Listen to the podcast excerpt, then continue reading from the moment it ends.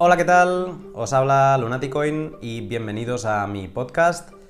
Segunda semana de marzo de 2019 y bien, como veis, vuelvo a estrenar voz. No estoy del todo, del todo recuperado. Eh, este pod se grabó a principios de semana, con lo que ahí aún estaba más perjudicado. Eh, pero bueno, espero que sea soportable. Como decíamos, segunda semana de marzo y parece que las cosas se mueven. Eh, ahora hacía una encuesta, la hice ayer en Twitter preguntando si eh, estábamos en una alt season y me decís que en un 77% que no. Pero bueno, si no es alt season, mm, será una alt spring porque tenemos los casos de Raven, de Engine, Gresslecoin, Viacoin, Komodo, eh, Kyber Network, entre otras tantas muchas que han visto 30, 40, 50, 60% de subidas, incluso algún por dos, eh, como es el caso de, Engine o Raven, si no me equivoco, hizo un por tres eh, hace apenas una semana. Algo se mueve, ya veremos si se sustenta o no, porque dicen los antiguos del lugar que para llamar al season a algo tiene que ser mucho más sólido que, que esto. Veremos, eh, pero bueno, no sigo con el tema de ALS porque hoy vuelvo a hablar con Mariano Conti. Él es el jefe de oráculos de MakerDAO y vuelvo a hablar con él porque quedaron muchos temas pendientes en el primer podcast, sobre todo el principal y más importante, hablar de la segunda versión de MakerDAO, de DAI, que está a punto, a punto de, salir.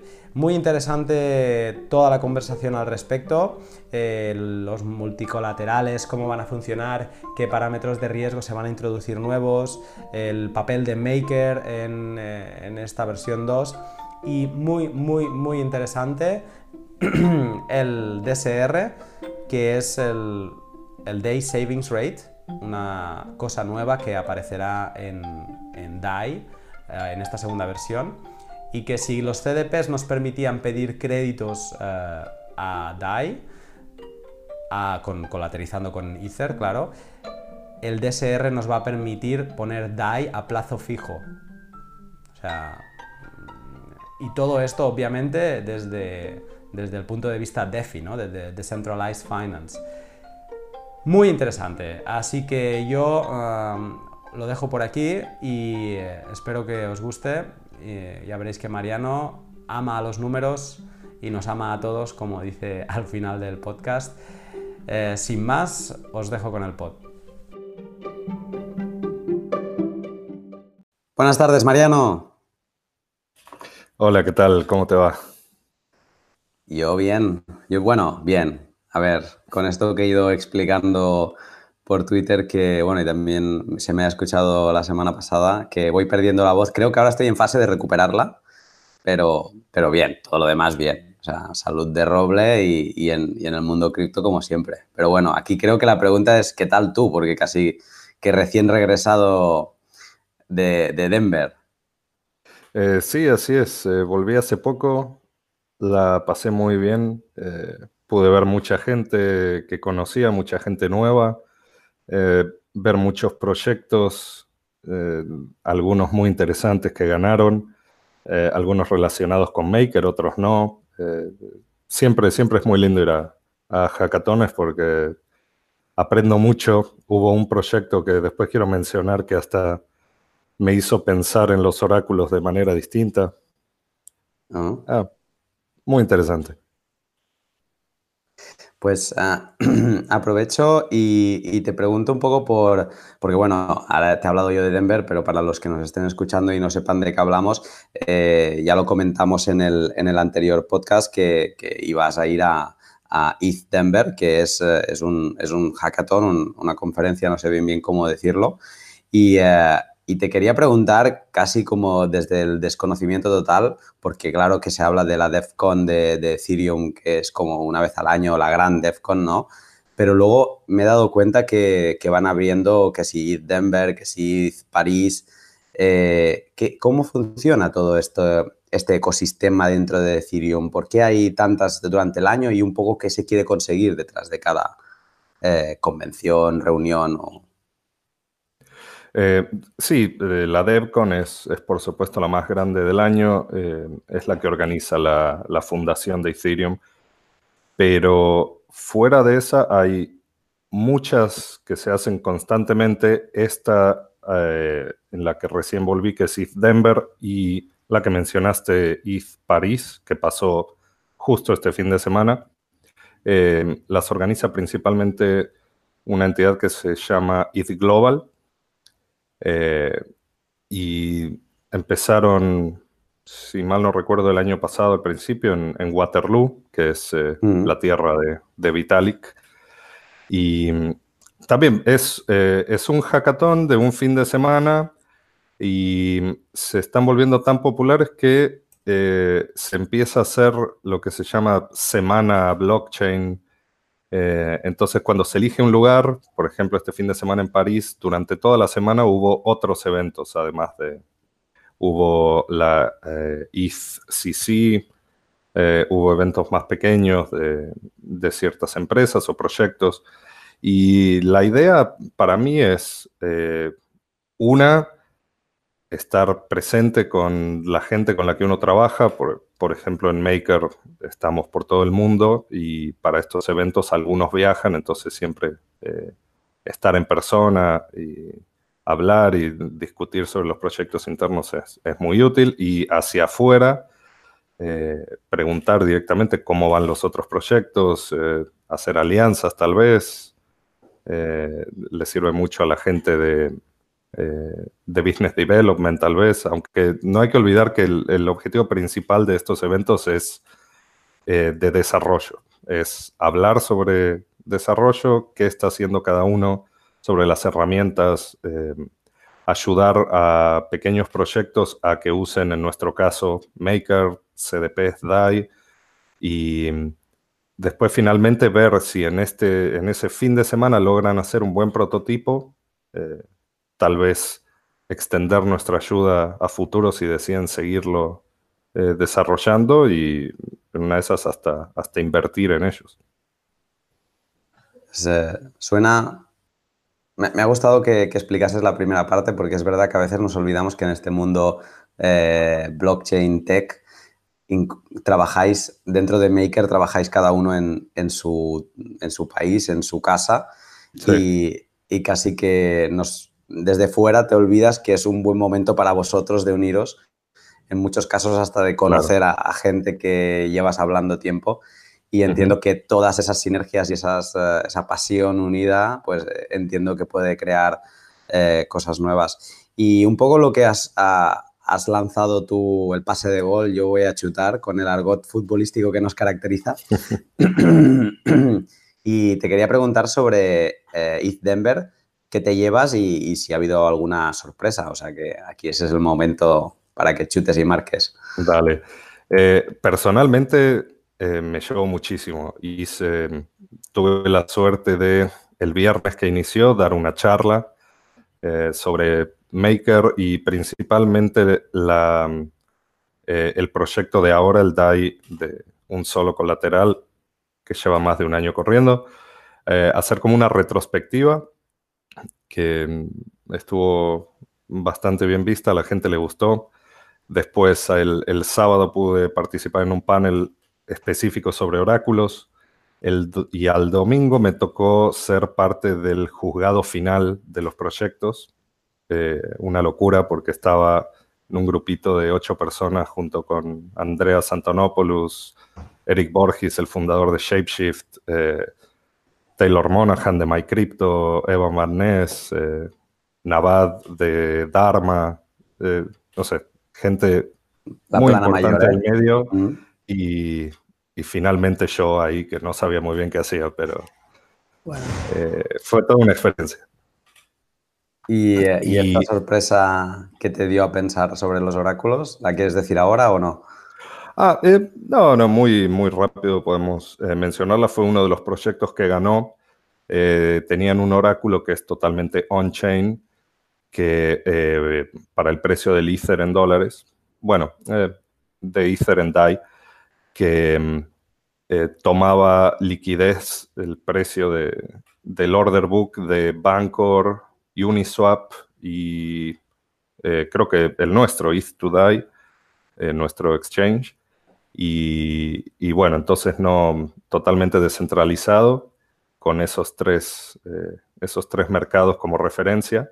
Es algo que nosotros habíamos explorado en el pasado, pero por la falta de liquidez que había no, no habíamos perseguido esa, esa opción pero me gustó mucho ver que, un proyecto lo hiciera. Eh, era un proyecto de hackathon, por supuesto, entonces no estaba optimizado, todavía el costo eh, por transacción era un poco alto y hay algunas cosas que, se pueden revisar, pero, pero siempre ver un proyecto de oráculos que, que ganes, a mí me encanta. Genial, qué bien. Pues Mariano, eh, que sepas que eres el primer podcast doble que, ya te lo dije en su día, pero porque quedó mucho en el tintero para, hablar.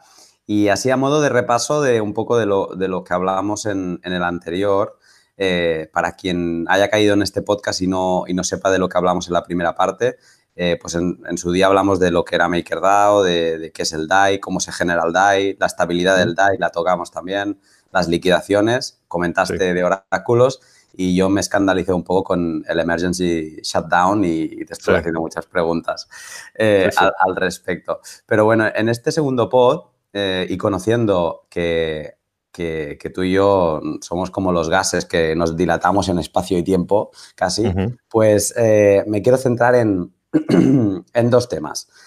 El, por un lado, unas preguntas del funcionamiento de Maker que me quedaron de, del anterior pod, ¿vale? Y por otro, sobre todo, sobre todo, quiero hablar de, esta versión 2, que, es, eh, bueno, multicolateral y, otras muchas cosas que, quiero que, me expliques. Eh, pero así, a modo de recordatorio rápido, mm, ¿qué es MakerDAO y DAI? Ok. Eh, Maker es una plataforma de contratos inteligentes en Ethereum. O sea, es una organización autónoma descentralizada, una DAO, eh, la cual se encarga de estabilizar y respaldar el valor del DAI, que es una criptomoneda estable, eh, mediante un sistema que comprende eh, posiciones de deuda, que son los CDPs, mecanismos autónomos de respaldo del, del valor del DAI, como son eh, los parámetros de riesgo y el incentivo de actores externos, eh, como pueden ser oráculos o keepers, que son actores que trabajan con el sistema eh, para mantenerlo en funcionamiento y generando un tipo de ganancia.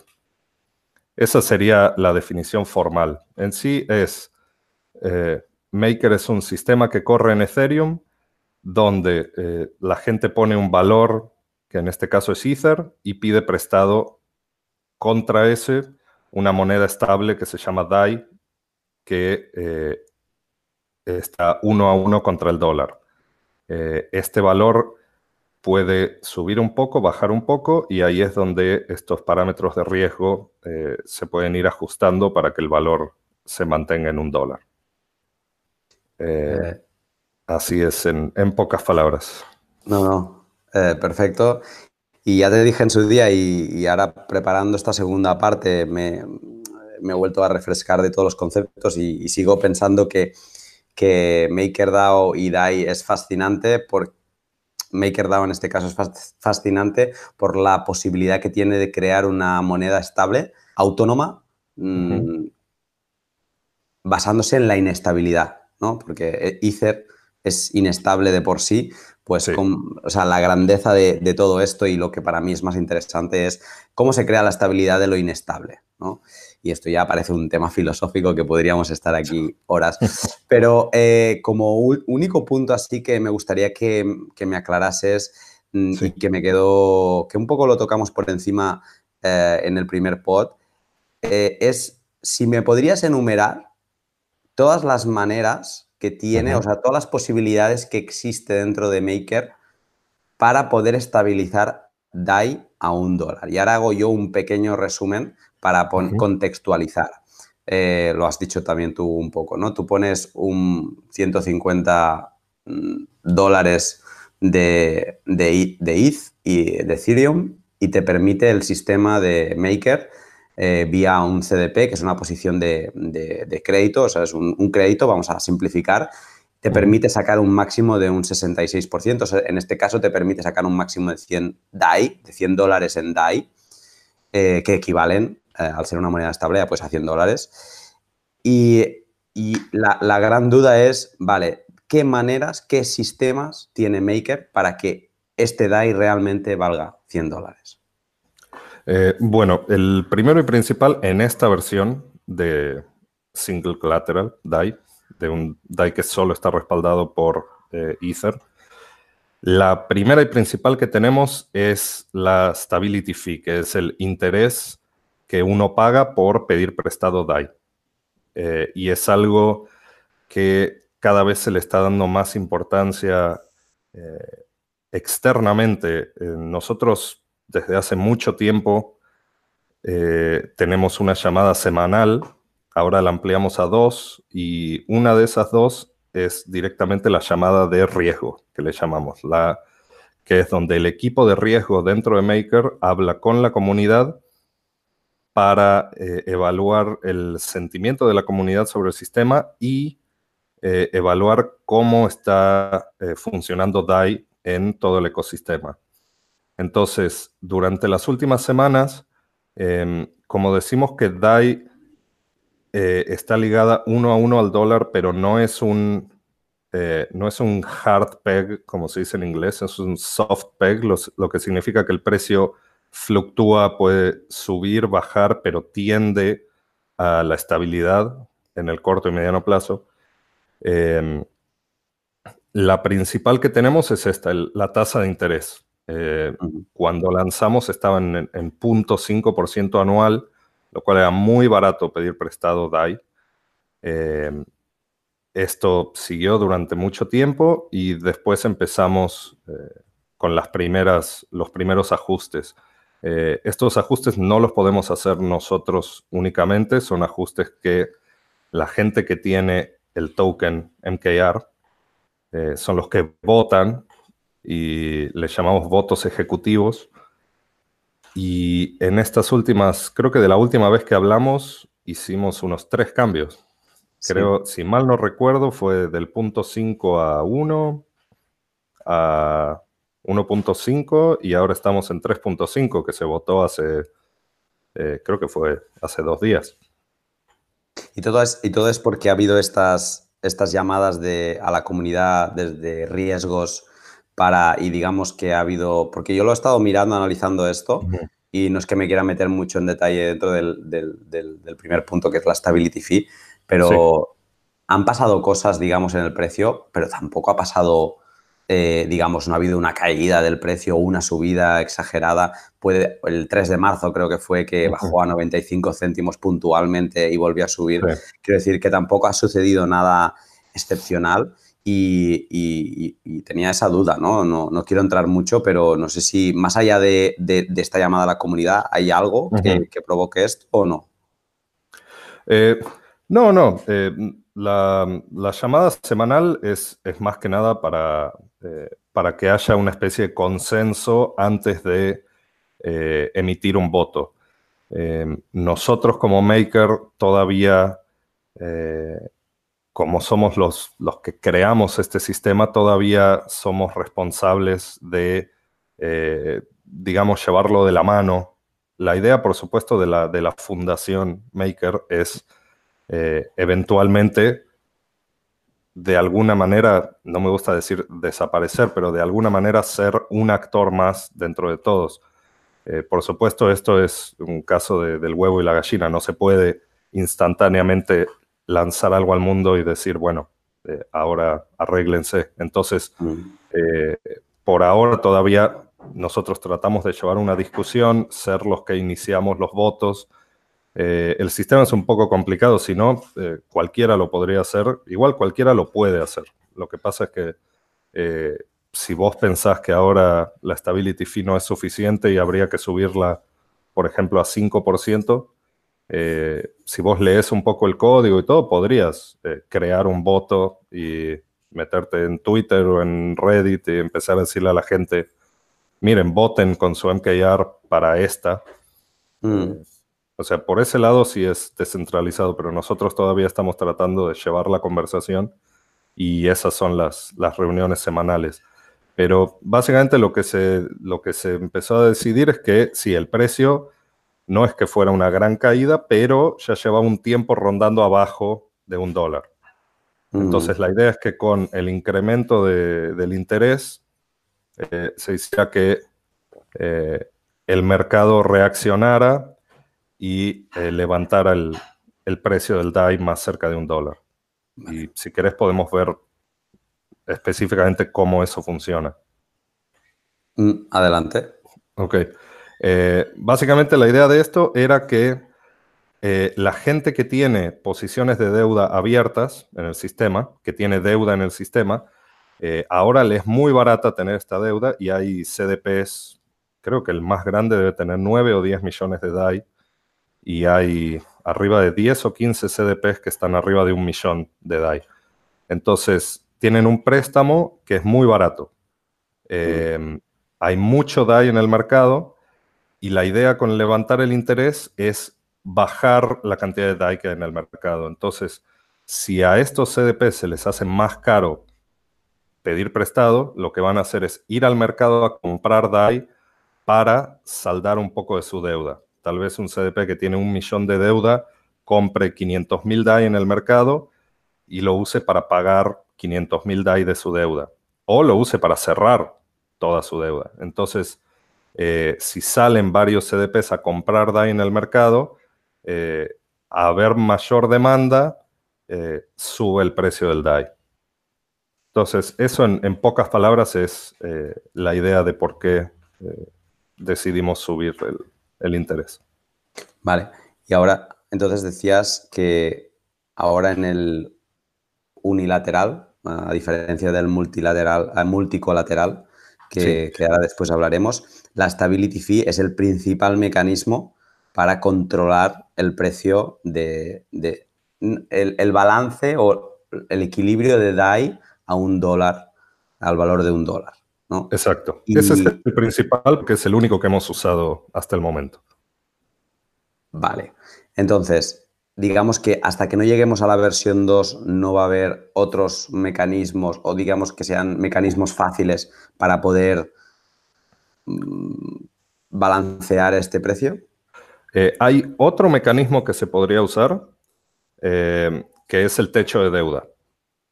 Eh, el techo de deuda es cuánto DAI se puede crear y es un número que también se modifica por lo mismo con un voto que en este momento son 100 millones de DAI. Cuando lanzamos hace un año y unos meses era de 50 millones, se mantuvo durante un tiempo hasta que eh, llegamos al límite y cuando se llega al límite no se puede crear más DAI. directamente el sistema, si querés pedir prestado, pedir prestado DAI contra el sistema significa crear DAI directamente el sistema no deja crear más eh, DAI que el techo de deuda. En este caso, ahora estamos, tenemos alrededor de 92 millones de DAI circulando y el techo de deuda es 100. Entonces, em, tenemos todavía para crear 8 millones de DAI más antes de llegar al techo. Y en teoría, una vez que se llega al techo y no se puede crear más DAI, se supone que el DAI que existe eh, empezaría a valer más porque es la única manera que tiene la gente de saldar su deuda. ¿no? Eh, en realidad, no es que exactamente cuando se llega al techo de deuda eh, automáticamente se, rompería esa paridad del, del, DAI con el dólar porque todavía la fundación Maker como tal tiene un eh, un stock de alrededor de 15 millones de DAI, eh, con el que hace market making, eh, arbitraje. Entonces, digamos que ese sería todavía DAI que se podría meter en el mercado. Pero una vez que, que efectivamente no haya más, ahí, si se llega al techo de deuda, se podría, o sea, estaría en peligro la estabilidad y, se tendría que, votar para aumentar. Pero ese, eh, según nuestros analistas de riesgo, es un parámetro que no es necesario tocar en este momento. De acuerdo. Y quiero tener cuidado con esto porque lo que te comentaba de, que ahora nuestras juntas de riesgo se están haciendo populares, mm. eh, y, te, invito ahora a, que vengas a una los jueves si te interesa, son totalmente públicas. Eh, se está metiendo gente de, noticias, inversores, y Run hace unas dos semanas, cuando mencionó esto de los 15 millones, eh, lo dijo en inglés y dijo 15, pero le entendieron 50. O sea, le entendieron 50 en vez de 15. Y entonces salió una noticia de que Maker tenía, de los 92 millones, Maker tenía 50. Ajá. Eh, cuando en realidad era 15. Entonces, se están, se están volviendo populares y ya tenemos que tener cuidado qué decimos y cómo decimos. Tenéis, tenéis eh, en este tiempo que, no hemos hablado, también he hablado de ti con, otras personas y, me he dado cuenta que hay muchos ojos puestos en, Maker, porque Maker es un modelo bueno, básicamente de, poder crear deuda de, cosas sin intermediario, que ahora mismo está en un estadio muy temprano porque básicamente solo puedes pedir deuda de, generar deuda de, sobre Ethereum, pero digamos que esto abre la puerta a, crear deuda sin, nadie en medio, ¿no? Y, digamos que os están mirando. No sé si notas, como aquí diríamos, los dos ojos detrás del cogote, pues deberíais. No, por supuesto. Eh, además, Maker ahora es como que tiene la bandera del DeFi, de la finanza descentralizada. Eh, se mm. está hablando mucho de esto y hay, eh, hay proyectos, aparte de Maker, como, como Dharma o Compound, mm. o proyectos como Augur o Uniswap, pero si ves el porcentaje, Maker es el 90% del mercado de la finanza descentralizada eh, y el 10% restante son todos los otros. Entonces es, sí, es como una responsabilidad que tenemos. De, sí. pero bueno, es un, es un lindo desafío. Genial. Pues venga, eh, mira, casi que no nos lo proponemos, pero creo que llevamos como 25 minutos hablando, o sea, lo que vendría a ser la mitad de un pod normal y aún no hemos hablado ni, de la versión 2. Así que vámonos de, vámonos de cabeza eh, porque ya me veo cómo vamos. Eh, versión 2 de MakerDAO. Básicamente, ahora te haría la típica pregunta, ¿qué significa la versión 2? Pero básicamente el, el gran que es el multicolateral, ¿no? Así es. Eh, la primera versión solo podías pedir prestado contra Ether y en la versión multicolateral lo principal es que se va a poder generar deuda contra otros assets valiosos además del Ether. Vale, esto, tú has hablado del, del techo de deuda y y yo antes hacía unos números sin tener en cuenta el techo de deuda. Ahora hay unos 90 millones de, DAI, porque básicamente pues hay el 2% de, Ethereum, tenéis eh, bloqueado dentro de, CDPs. Eh, y, yo lo pensaba que, acaso teórico, si no nos moviéramos de la versión 1 de, Maker y solo pudiéramos colateralizar eh, contra, contra Ethereum, digamos que vuestro techo sería todos los Ethereum que existen, todo el Ether que, existe. He calculado y me salen 4.500 millones de DAI, que bueno, no está mal, ¿eh? si estamos hablando de, 100 millones de, DAI. Pero eh, me interesa hacerte esta pregunta y más hablando de que tenéis un techo de deuda, de si esta decisión de utilizar el multicolateral es por, una, por buscar por, por un mayor liquidez, una mayor liquidez dentro del, del sistema DAI. Eh, entre otras cosas, la razón principal es para dividir riesgo. Em, ahora, eso igual todavía es complicado porque lo que vemos, si entras a CoinMarketCap a ver los primeros 100 tokens, eh, casi todos todavía eh, mm. siguen el comportamiento de Bitcoin. Eh, cuando sube Bitcoin, casi todos suben. Cuando baja Bitcoin, casi todos bajan. Recién ahora estamos viendo que Binance, por ejemplo, el token de Binance eh, se está separando de Bitcoin, pero son muy pocos, ¿no? Eh, la idea es separar riesgo para hacer que si, por ejemplo, si estamos colateralizando deuda con 10 tokens distintos, uno de ellos seguiría siendo Ether, que tal vez si el precio del Ether está bajando o está subiendo, que no, que no afecte los demás. Entonces, eh, dividir el riesgo entre muchos tokens, sí es, eh, es el principio simple de no poner todos los huevos en la misma canasta. Digamos que, porque claro, en ese momento el valor de DAI dependería, ahora mismo, si hay un, un flash crash de, Ethereum. Digamos que ahora tenéis como todos los ojos puestos ahí, tú más, porque es el, jefe de oráculos, o sea que con más énfasis.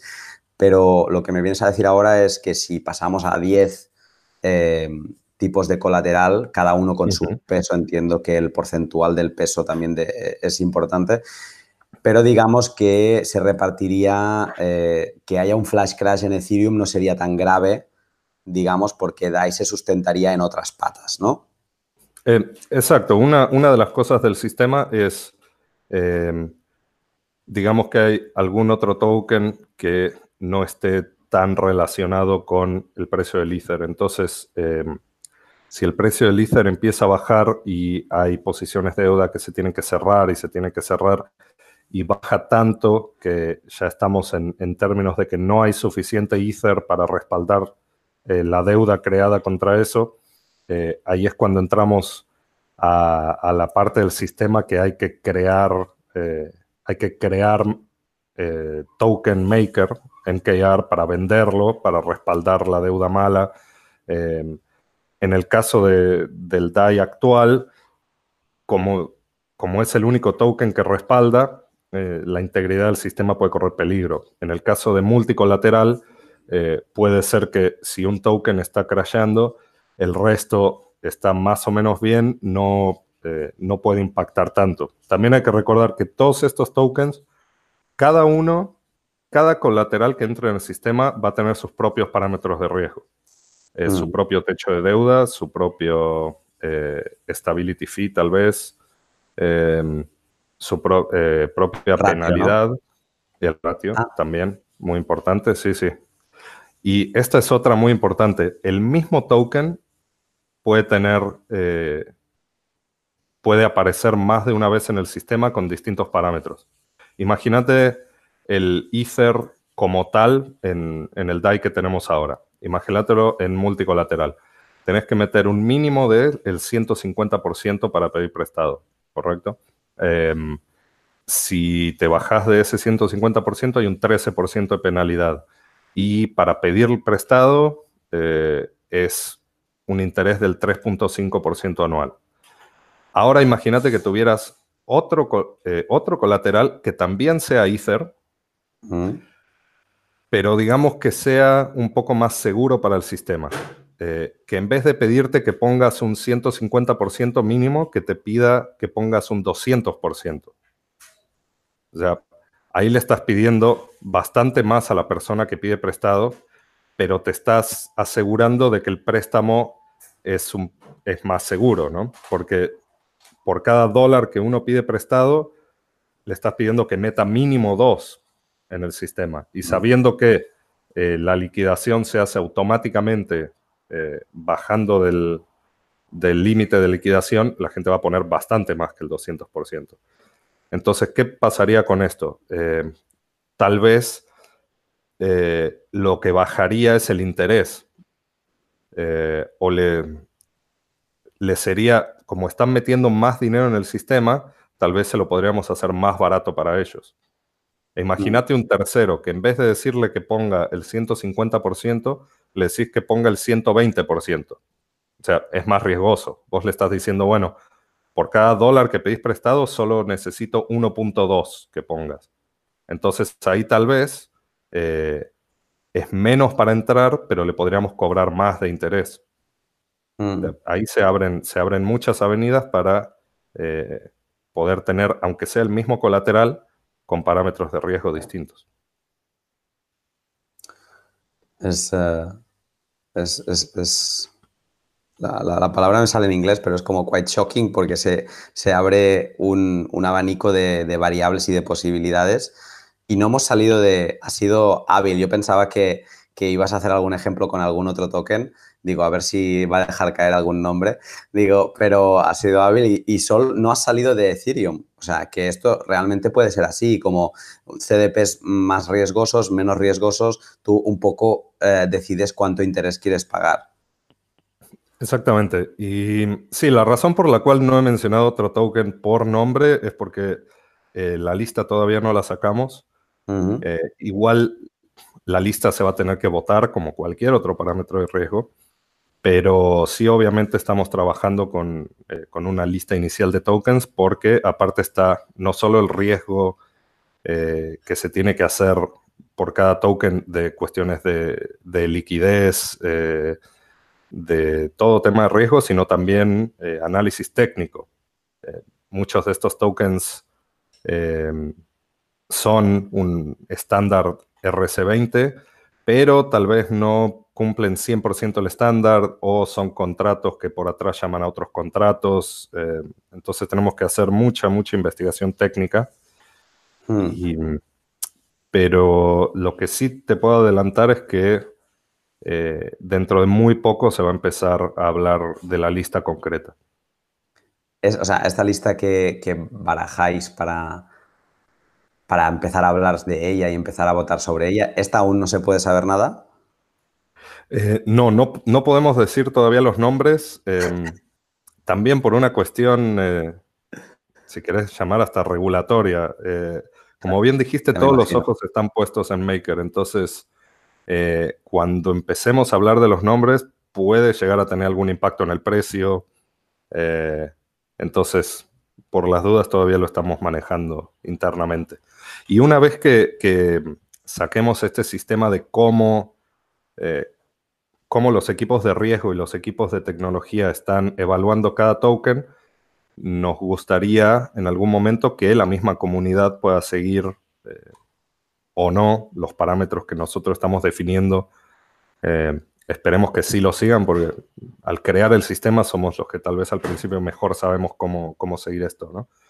pero que la comunidad eh, como tal proponga y, respalde sus decisiones con datos y que después sean ellos también los que puedan meter eh, propuestas al sistema para votar distintos tokens. Vale, pues aunque tú no hables, yo voy a decir lo que me he ido encontrando y lo, dejaré aquí como a modo de, no sé, de, documento que, que, en un futuro sea mi quiniela eh, futbolística de esto, pero a mí me da la sensación, obviamente, como el, primer token que creo que, perdón, que estará es Maker, eh, y luego hay otros que, me da la sensación, por lo que el ruido que escucho, eh, que es Augur, creo que puede estar ahí, y luego, no es que lo crea yo, pero como que lo han publicitado ellos mismos como 70 veces en, en Twitter, que es eh, Digix, de un poco la paridad con el, con el oro, eh, que también lo han dejado. Bueno, este lo, dejo por ahí como en segundo término, pero ya está, no, no te voy a apretar más por ahí. Eh, te puedo adelantar una cosa, que MKR como tal no, no va a salir como, como opción, precisamente porque el, el token es el último bastión de seguridad del sistema eh, cuando no hay suficiente colateral para, eh, para rescatar deuda que está abajo del agua. Entonces, aunque sí hay, y es interesantísimo, pero eh, vamos a estar una hora, aunque sí hay maneras de que se pudiera aceptar una cierta cantidad de MKR como colateral y que sea el mismo MKR el que respalde el precio del MKR, en, principio no, no va a ser así. Bueno, pues eso demuestra que por eso no me dedico a hacer quinielas ni, a ser pitoniso, porque ya antes de empezar los partidos ya sé que el pleno al 15 no lo voy a tener. Eh, de acuerdo, pues nada. Eh, yo tengo muchas preguntas de, esta parte del, multicolateral. Em, es que, claro, es, tan amplio. Eh, yo, de hecho, pensaba que, la parte así como que más os podía interesar era la liquidez y, no tanto el, dividir el riesgo. Y te quería hacer una pregunta en, relación a esta liquidez. Si, quizá desde el mundo financiero quizás se, busca, hay interés en, Maker, eh, sin duda, y, quizás se buscaba una mayor, o de las instituciones, una mayor liquidez en, DAI que ahora mismo no, no hay. Y, por eso una de las preguntas es si, si esta ampliación a multicolateral tenía que ver con un guiño eh, a, esta posible entrada de, ya no de instituciones, pero sino de, empresas que le den, de empresas más potentes que le den una utilidad a DAI fuerte. Claro.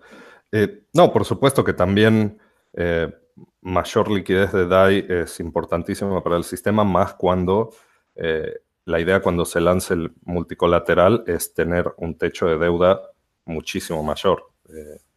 Yo todavía escucho 90 millones y, me suena, es una cantidad gigantesca, pero para el mundo de las finanzas no. Entonces, em, sí, por supuesto que una de las cosas también, como bien dijiste, si lo único que pudiéramos usar es Ether, eh, hay un, hay eh, un, límite de cuánto Ether existe y aparte si estuviera todo encerrado en DAI no hay, no hay Ether para pagar el gas, es... Pierde valor. Eh, exacto. Mm. Y aparte tampoco es, tampoco es seguro tener todo en, un token, ¿no? Mm. Pero también una de las razones, una de las cosas que también va a dar mayor liquidez, pero esto todavía viene más a futuro, es los otros tipos de deuda que se pueden eh, colateralizar. Eh, estamos viendo que 2019 es el año de las STOs, de las Security Token Offerings, o sea, tokenizar seguridades, eh, como pueden ser acciones, bonos, propiedades, facturas, cualquier cosa, ¿no? Casi. Entonces, una vez que se pueda pedir prestado contra esas cosas, el mercado realmente se, va a ampliar.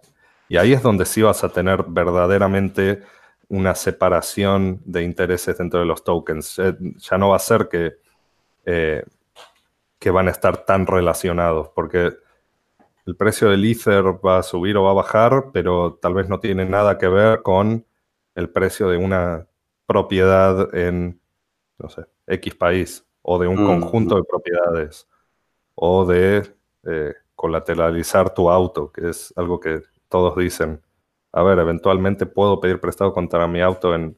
digo, hay que, hay que hacer mucho trabajo con eso.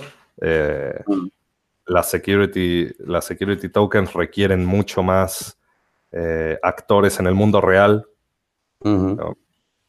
Requieren firmar contratos y acá en este sistema, mientras todo sea en la blockchain, está perfecto, se puede liquidar, pero ¿qué pasa cuando eh, no alcanza para, recuperar tu deuda y está colateralizada con un auto o con una propiedad? ¿Qué pasa ahí? O sea, ahí en estos security tokens es donde entran mucho más actores, pero es eventualmente el, futuro de esto, de la, de la, finanza descentralizada.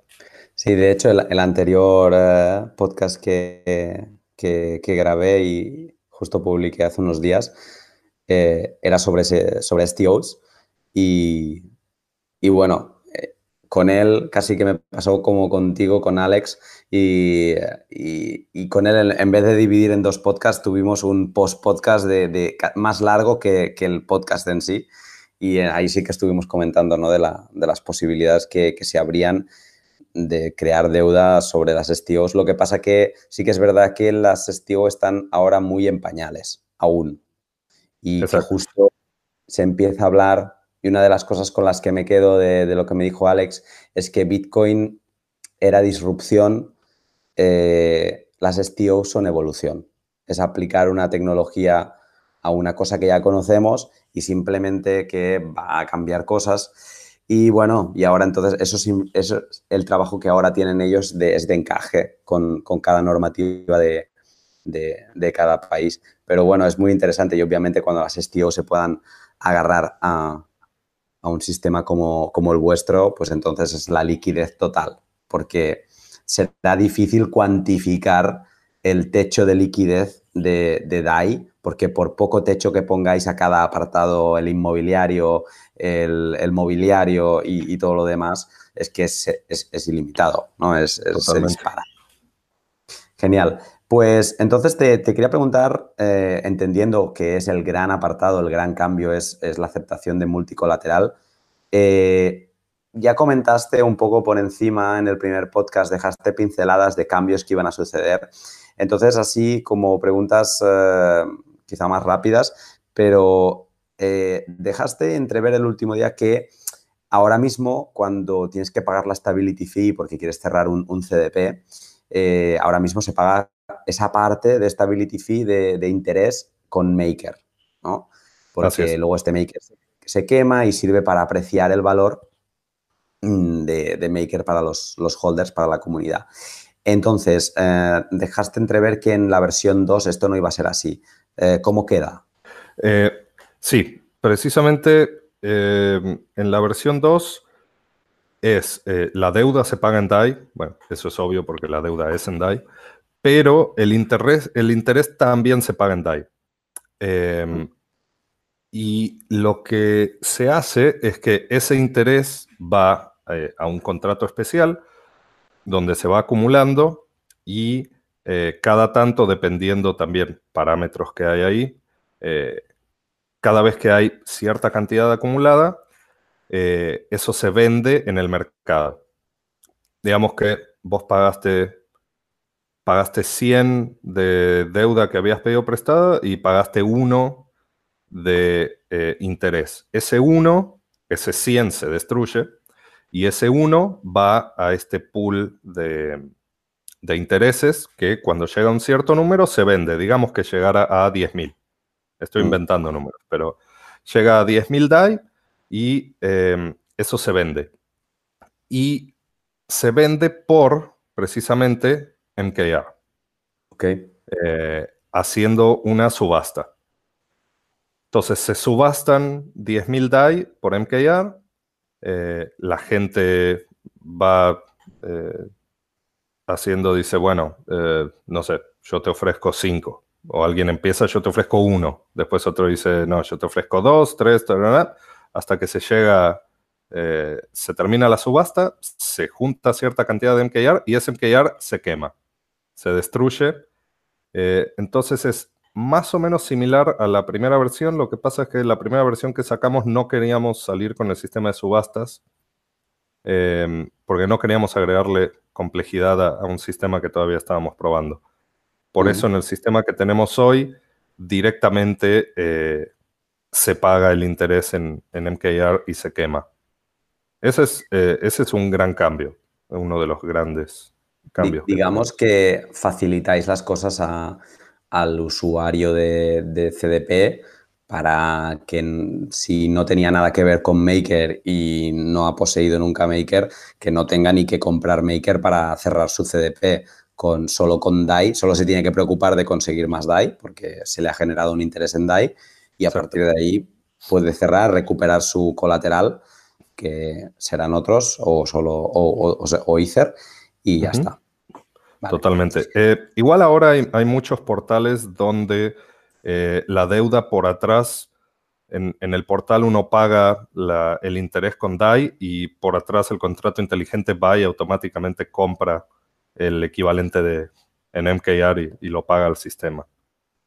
Mm, Entonces también se, abstrae un poco eso, pero en multicolateral es directo el pago con DAI. Nativo, digamos. Vale. Em, eh, el otro día, eh, no sé bien bien en qué pregunta fue. Así, cuando yo te, eh, te, pregunté que me explicases paso a paso una liquidación, bueno, me explicaste que había una parte que, pues, que se liquidaba, mm, que luego eh, se cogía un, un, Ether que se quemaba y yo te dije, pero ¿cómo que se quema un Ether? Digo, pero casi, ¿qué hacéis quemando Ether? Y tú me dijiste, bueno, espera, es que hay un paso intermedio, que es que no es Ether, es pulled Ether. y eh, me dijiste, pero bueno, esto es la versión 2, eh, es distinto porque desaparece, ¿no? Entonces, ¿cómo queda esto? Eh, sí. Esto, el, el Ether fue una. como un producto de precisamente esto, de, de no tener. De no tener este modelo de, de, comprar y quemar el maker que vamos a tener ahora. como va a funcionar en esta versión es directamente como, como todo el interés em, se... A ver, hagámoslo así. En, en multicolateral, todas las recompensas del sistema, eh, la recompensa del sistema va a la gente que tiene Maker.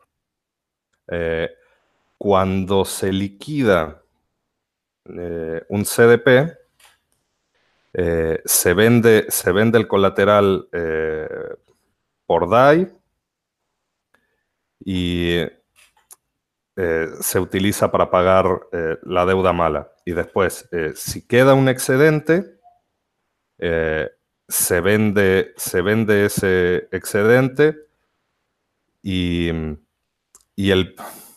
A ver, lo estoy explicando un poco más. Vamos a ver si... yo, yo te, te engancho yo desde aquí. Sí, eh, a ver si, si, lo logro explicar.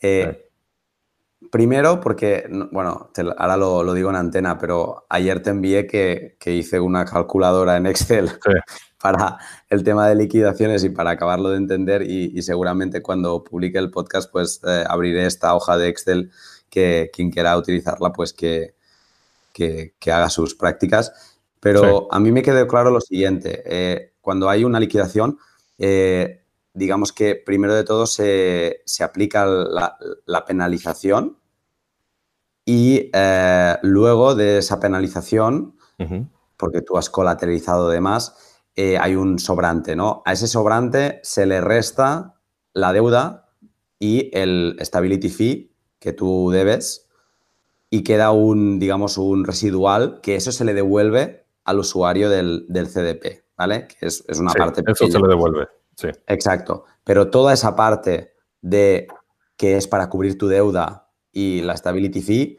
se va, digamos, a vender, a subastar para recuperar ese DAI, ¿vale? Sí. Que tú adeudas y que no has devuelto. Sí. Cuando se recupera este DAI, en muchos casos se recupera un poco más. ¿No? Sí. Eh, entonces, ah, y hay otros casos. Se recupera, se recupera más porque eh, la penalización es del 13%. cuando pasa eso. Exacto. Entonces, eh, todo ese puede Ser que el precio haya cambiado. Sí, todo ese plus. Es para. Se, vuelve a comprar colateral, pero se compra pool.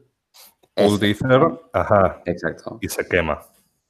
Exacto, para en parte apreciar el valor de pool ether y tener otro mecanismo más a la larga en caso de caída de, y de liquidaciones de CDPs con, eh, que con lo que se les liquida no se es capaz de recuperar el valor cedido en DAI a ese usuario, pues eh, como se ha ido quemando pool de Ethereum, pues también se puede emitir, en cierto caso, ¿vale? Y se va teniendo un colchón, por lo tanto es, la, es otra última medida para, eh, digamos, no perder en una liquidación.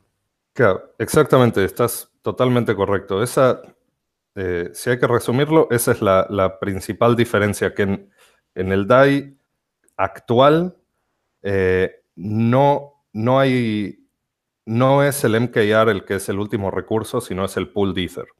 Eh, se ha ido apreciando desde que el sistema inició, de, estaba 1 a 1 contra el Ether, ahora está a 1.04 por la cantidad de liquidaciones que hubo durante este año y, dos, tres meses, eh, en los cuales cuando se vende el colateral con la penalización, la gente lo compra, queda un excedente y ese excedente se usa para comprar el pool Ether y se destruye, hace que el precio del pool Ether haya, se haya apreciado un 4% contra el Ether. Eh, pero, y esto es algo que nunca pasó en el sistema todavía, si el Ether bajara tanto que no alcanza el colateral para cubrir la deuda, ahí en ese caso se tendría que crear pool Ether y venderlo en el sistema. Y entonces ese, eh, ese 1 a 1.04 bajaría y si pasara tanto que, que baja eh, hacia el otro lado, o sea que ahora un Ether, un pool Ether vale menos que un Ether, eh, estás socializando la pérdida contra todos los que tienen colateral en el sistema. Mm. En, multicolateral, el que tiene esta función es el token maker. Eh, si no alcanza para recuperar eh, deuda mala, el sistema crea maker y lo vende por DAI. Entonces, esa, es la, esa es la principal diferencia también, que no hay, el pool ether se intercambia por maker lo que pasa es que Pool Ether no, eh, no es uno a uno porque eh, son funciones distintas. El maker funciona como último recurso, eh, pero no es que, haga todas las funciones del Pool Ether. Pool Ether es como una mezcla entre colateral y el, riesgo, el riesgo y el beneficio común. También esa es la otra cosa. En, en este DAI actual, los que tienen el beneficio, en este caso de las liquidaciones, es, eh, son los que tienen pool ether mm. eh, y el riesgo. En el caso de multicolateral, todo el beneficio va a ir para eh, los holders de Maker y también todo el mm. riesgo.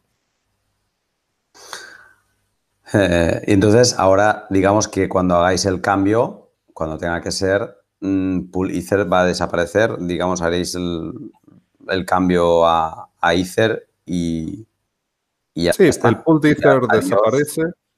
Eh, se, puede, eh, se puede cambiar en el sistema el pool de Ether por Ether eh, al, ratio que está. Si uno entró cuando empezó el sistema, si alguien entró con un Ether, cuando salga va a tener 1.04 a niveles actuales. O sea, mm por, tener el, por tomar el riesgo de ser el prestador de último recurso, mm. hasta ahora eh, los que entraron tienen una ganancia del 4%. Mm. Genial por, por ellos, más que lo que da un banco, al menos en España. Eh, ah, genial. Eh, oráculos, venga, que este es tu campo. lo comentaste eh, porque te apreté mucho en el primer podcast y, quien quiera interesarse también un poco más por esto, pues puede recurrir a él. Eh, comentaste el, mecanismo del Oracle Security Module, el módulo de, seguridad de oráculos, que queríais retrasar una hora eh, el, el, feed, el input de, estos oráculos. Y bueno, te quería preguntar, aparte de esto, que si esto al final se va a implementar o, va a sufrir algún cambio, eh, pues cómo va a quedar el número de oráculos, que supongo que, se incrementa, y el multicolateral entiendo que significa también eh, oráculos eh, para todas las, otras monedas, ¿no? Por supuesto, sí. con multicolateral, cada, cada, moneda o valor que entre en el sistema va, va a necesitar un precio en la blockchain, entonces cada uno de esos implica un, oráculo nuevo. Em, sí, el, módulo de seguridad con el, con el, retraso de una hora va a estar activo para todos estos. Em, no, no sé si lo mencioné, pero no lo podemos eh, poner en el sistema actual precisamente porque como el colateral eh, no se vende en subasta, sino que se vende al precio del mercado con un descuento, eh, lo necesitamos actualizado al momento, eh, porque si llegara mm. a haber una baja sustancial, eh, nadie lo compraría si, si, el precio está retrasado una hora. Entonces, eh, para multicolateral no va a haber problema porque todo eso de, venta de colateral se hace con subastas, entonces los, los precios, los oráculos no, no influyen. y sí, vamos a tener más, vamos a tener muchos oráculos, y eh, cada uno de estos va a tener más eh, actores eh, que van a estar firmando, firmando el precio. Estamos calculando, ahora tenemos 14 para Ether, estamos calculando alrededor de 25 para cada, para cada token o, colateral mm. que, que vayamos a incluir. Y hablabas antes, no sé si has dicho el número al azar, pero la idea es empezar con, con 10 eh, colaterales posible o no? ¿No hay un número fijo? Eh, no hay un número fijo. Eh, tenemos un número que estamos viendo internamente, pero hasta que no lo mostremos a la comunidad y, realmente se vote sobre si este sí, este no, no vamos a saber. Pero, no sé, 10 podría llegar a ser un número que se acerque a lo que tenemos pensado. Estamos hablando que, se, te, gira faena porque pasarás de tener que manejar 14 oráculos a unos posiblemente 250. Eh, en realidad de esos 14 yo manejo uno. Sí, exacto. Sí, eh, los 14 están eh, repartidos por todo el mundo, pero sí, los cambios que estamos haciendo son cada oráculo sí es su propio contrato inteligente, pero el software eh, está diseñado para, por ejemplo, yo puedo correrlo y estar eh, reportando el precio de 10 colaterales distintos, 50, 100, em, todos con una misma llave privada, eh, lo cual no significa que, que va a ser así, pero digamos que si yo le confío a alguien para que me dé el precio de un colateral, le puedo confiar para que me dé el precio de otros. Eh, después, si, se decide que alguien está actuando mal, eh, se lo puede poner en lista negra para, para todos o para uno o cualquier cosa en el medio. Entonces, digamos que de los oráculos, el gran que va a ser el, módulo de seguridad y alguna cosa más. Eh, no, principalmente el módulo de seguridad, lo cual además va a dar eh, para la gente que tiene CDPs, eh, te va a dar una hora de margen, en caso de que el precio está bajando, te va a dar una hora de margen para rescatar tu CDP de alguna manera. Vas a tener el margin call de verdad. Exactamente, vas a saber cuánto, cuánto va a estar el precio de tu colateral dentro de una hora, entonces vas a tener una pequeña ventana para salvarlo, eh, ya sea pagando deuda, ya sea metiendo más colateral, o una de las más interesantes, que recién ahora están saliendo, eh, tal vez vender tu CDP a un mercado secundario.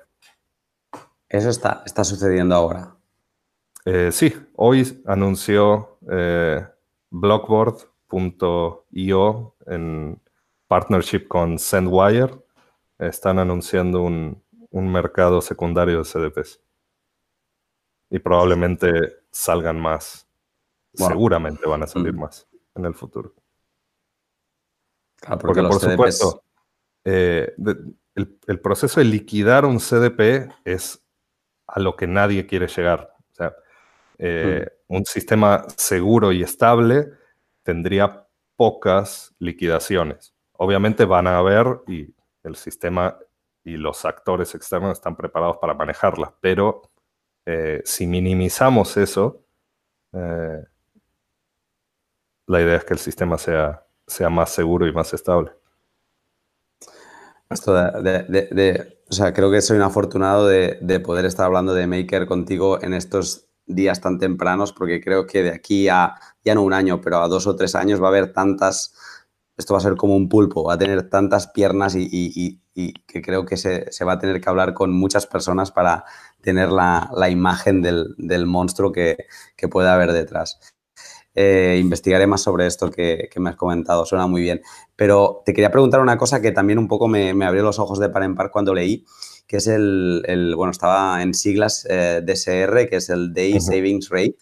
Sí. Eh, y esto, o sea, si, si Maker suena a muchas cosas de un banco porque puedes pedir créditos, esto suena también mucho a banco porque viene a decir que, o lo que leí es que en la versión 2 se podrá poner tu DAI a un plazo fijo.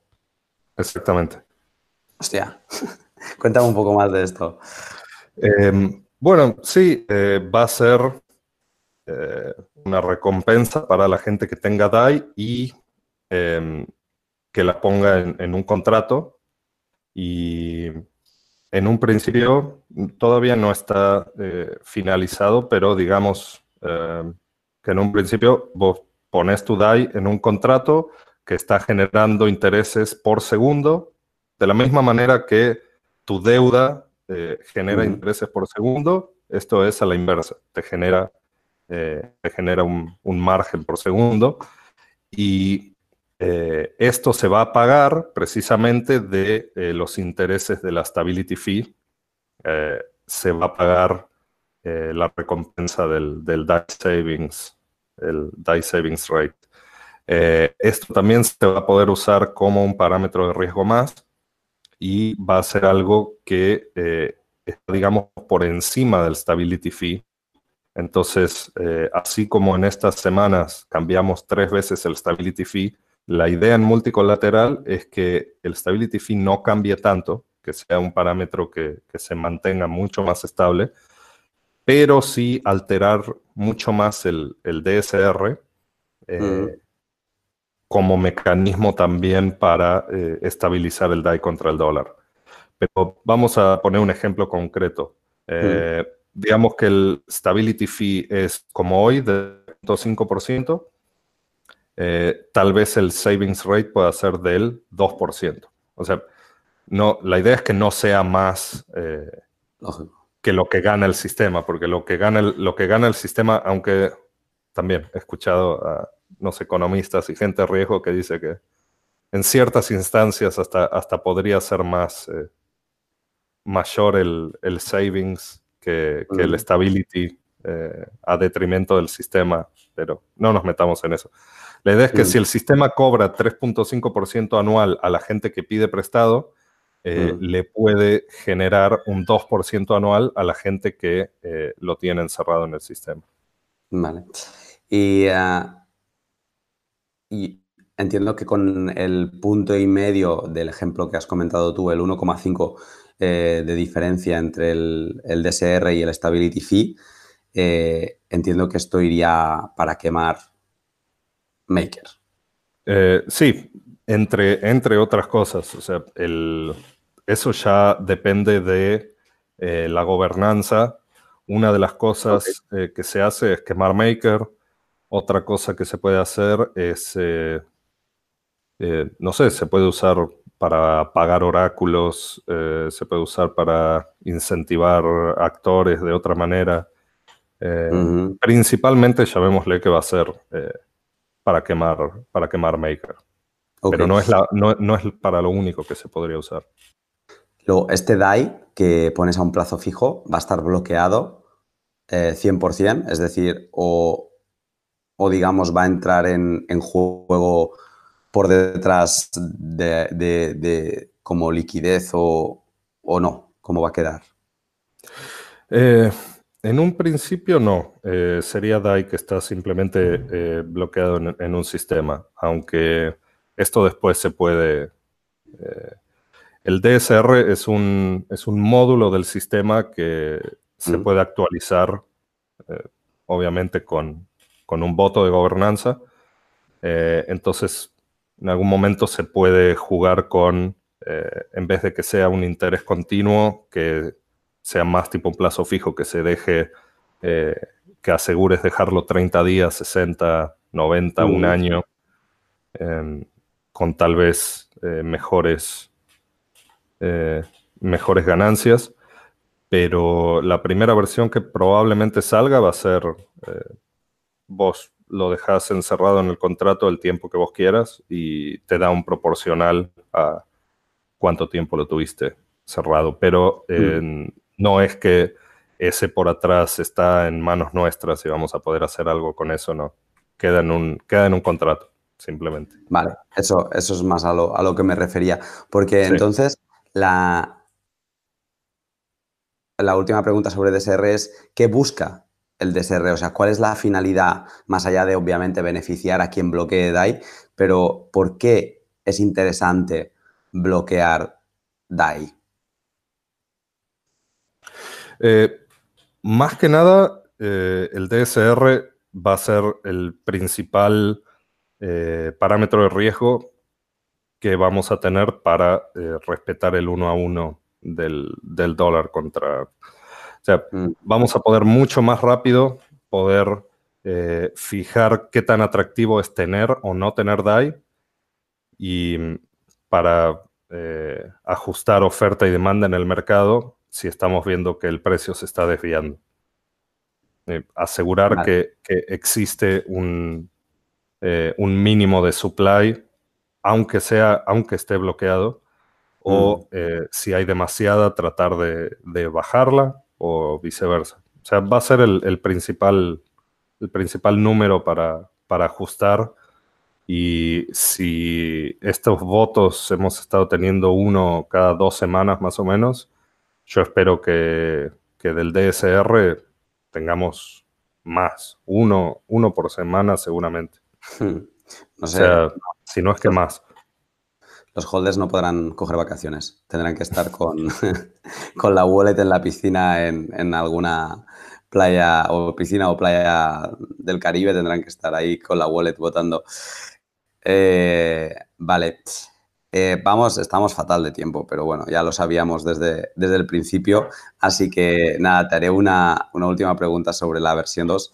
Y, es que no sé si nos hemos dejado algo que comentar de los otros actores, que, los hay, eh, los keepers o, algún otro, que, sufran un cambio interesante de comentar en esta, en esta versión 2. Eh, los keepers siguen existiendo. En este caso, cambia un poco como te dije, en vez de, en vez de comprar eh, directamente cuando se liquida un CDP, en vez de comprar colateral al precio del mercado con un descuento, eh, en el sistema se espera a que se junte cierta cantidad eh, de colateral y después se, se, hace una subasta. Entonces, los keepers siguen existiendo, la interfaz cambia un poco. Pero sí son actores totalmente necesarios todavía. Vale. O sea, digamos que hemos tocado en todas las los grandes cambios, que no son pocos, de, la versión 2. Eh, sí, que pueda recordar. Y hasta hablamos un poco del futuro de los security tokens. Y, mm. ¿Y la, la, fecha seguimos sin tenerla sobre la mesa. Seguimos sin tenerla, pero ya estamos, si te digo que estamos cerca de eh, empezar a hablar de los colaterales, estamos más cerca que, en la primera versión del podcast. sí, no sé por qué me lo... Estamos un, Mes, eh, un mes más cerca, tal vez. Ostras, todo el optimismo que del principio de tu frase, con esta última me lo has matado, ¿eh? Porque... Pero bueno, no, ya digamos que, que suena ruidos de tambores cuando ves que la stability fee sube a, a 3,5 si existir un DSR, pues no sé, me da que pensar que, todo se está preparando para algo que tiene que llegar pronto. Pues eh, yo por mi parte, poca cosa más, eh, porque sé que seguiríamos. Tenemos un podcast eh, en... Habrá una parte 3, lo que pasa que no será de Maker. está todo cerrado, por cierto, o sea, no voy a decir nada más. Mm, pero bueno, solo diré que va a ser un podcast con, cuatro personas aparte de yo. Una va a ser Mariano. Y, si salimos vivos de ese podcast, mucho será. a lo mejor toda la reputación se va, eh, te echan de maker, a mí no sé, yo ya cierro la parada, pero si salimos, vivos, si salimos vivos, pues mucho será. Pero de, maker, eh, yo ahora mismo pues estoy más motivado que nunca de, seguir probando. He pensado a ver si, si llego a tiempo de, hacer un, pequeño, no tutorial, pero vídeo grabado de, cómo abrir un CDP. Voy a, voy a poner un, un, un Excel y vamos a ver cómo, funciona todo. Y, Estaría buenísimo. Necesitamos más recursos en, en español, en castellano. Sí, pues esto, esto contad con ellos. Si no es esta semana, será la que viene, porque ya, ya he estado jugando con, con todo y bueno, y creo que voy a ser un, holder de Maker dentro de bien poco. creo que no me atrevo a lanzar este pod antes de no ser holder de Maker. Eh, ah, con, eso lo, con eso lo digo todo. Eh, para terminar, diré dos cosas. Mm, mm, bueno, no, voy a decir tres, pero una es la despedida. Eh, dos cosas que me han parecido interesantes y que las dejo, si tú quieres comentar algo bien, si no, pues ya lo entiendo que estamos fuera de tiempo, pero para que la gente pondré los links, que le echen un vistazo a makerscan.io, que es un recurso súper interesante para entender, ya no solo por la información que encuentras, sino para entender lo vivo que está el ecosistema Maker, donde casi que, bueno, es un Etherscan, pero de los CDPs de, que hay abiertos en, Maker. Y bueno, hay muchas curiosidades para quien quiera eh, toquetear e investigar un poco de, lo que es Maker. Después, eh, XDAI, que XDAI, que, bueno, parece, os habéis puesto celosos un poco con, Lightning o no sé cómo, cómo, ha ido, pero ha aparecido un, un DAI por encima de DAI, eh, un, settlement layer, ¿no? Casi, eh, donde las fees son ínfimas y, con una paridad con, con, el DAI que también creo que es interesante de echen un vistazo. No sé si de esto quieres decir algo. Eh, sobre, sobre XDAI, muy rápido que sí, es un DAI, es una sidechain que hizo POA Networks. Es una sidechain donde la moneda nativa es el DAI. Hay un puente entre Ethereum y, la chain de XDAI, donde uno mete DAI en el puente y del otro lado recibe XDAI. los fees del gas se pagan en DAI también y son muy chiquitos y fue un éxito total en ETH Denver eh, con un, coin que hicimos que, con el que la gente podía pagar comida eh, en ese lugar, transferirlo, eh, tiene tiempos de los bloques, se minan cada cinco segundos, es impresionante. Mm. Y, o sea, da para otro podcast, lo podemos hacer algún día. y, y después, cuatro. sí, y después MakerScan, muy rápido, lo hacen dos hermanos hindús de 19 y 21 años que son impresionantes. La cantidad de, código y, de diseño eh, que hacen. Y ellos dos son eh, dos hermanos que están eh, creciendo con esto como sus finanzas. No, no quieren saber nada de lo que es un banco, de lo que es una, una chequera una caja de ahorro para ellos. Su plata es, es esto, son las criptomonedas y, son el futuro de, lo que estamos mm. haciendo. No, no, es impresionante y es uno de los factores a tener en cuenta cuando echéis un vistazo a, a MakerScan, pensar eso, que son dos hermanos em, que uno cumple las reglas de ser teenager porque tiene 19 years old, entonces es teenager aún. Eh, pero bueno, en eso diré que después de haber conocido a, Sergio Abril, que ha montado el solito Tipping Me y es de, español de Valladolid, yo ya es que me, no sé, ya empiezo ya, no sé qué he hecho yo con mi vida. Pero bueno, eh, nada, agradecerte, Mariano, una vez más, que, ostras, es, es muy sencillo hablar contigo, muy sencillo comunicar y esto te lo agradezco de verdad. Eh, para la posición que tienes y, la facilidad que, es conversar contigo, pues eh, de verdad que, muchas gracias. No, es un gusto como siempre, eh, muy buenas preguntas y yo cuando estoy cómodo hablo y hablo y, como viste nos pasamos de la hora. pero bueno, cuando uno lo pasa bien pues es, mutuo. Eh, y, nada, mira, para, todos los demás, pues ya sabéis, ya lo hice en el primero y lo voy a hacer en este. Publicaré todos los links otra vez de, Mariano, por supuesto, y todos estos nuevos que os he comentado. Y, como despedida os pondré un último link, que es, el, el, último punto que utilizar despedida, que es una web que, es, que la ha hecho Mariano. Eh, creo que la hiciste en motivo de, de, de ETH Denver, que es daistats.com. Eh, un poco para saber los números que, mueve DAI y el, pues el Ethereum que está bloqueado eh, dentro de los CDPs y, bueno, todo, números Maker y números DAI. Y me lo cojo como, como, despedida y te dejaré si quieres comentar sobre ello, pero creo que es como el, epílogo perfecto porque al final de esa web pones made by Nanex School, to, to handle de Twitter, made by Nanex School, who loves numbers and loves you.